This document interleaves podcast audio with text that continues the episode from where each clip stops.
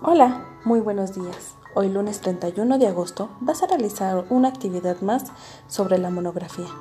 Pero, con la información que tú elegiste, con ese tema de interés que tanto te gustó, vas a hacer ahora un video.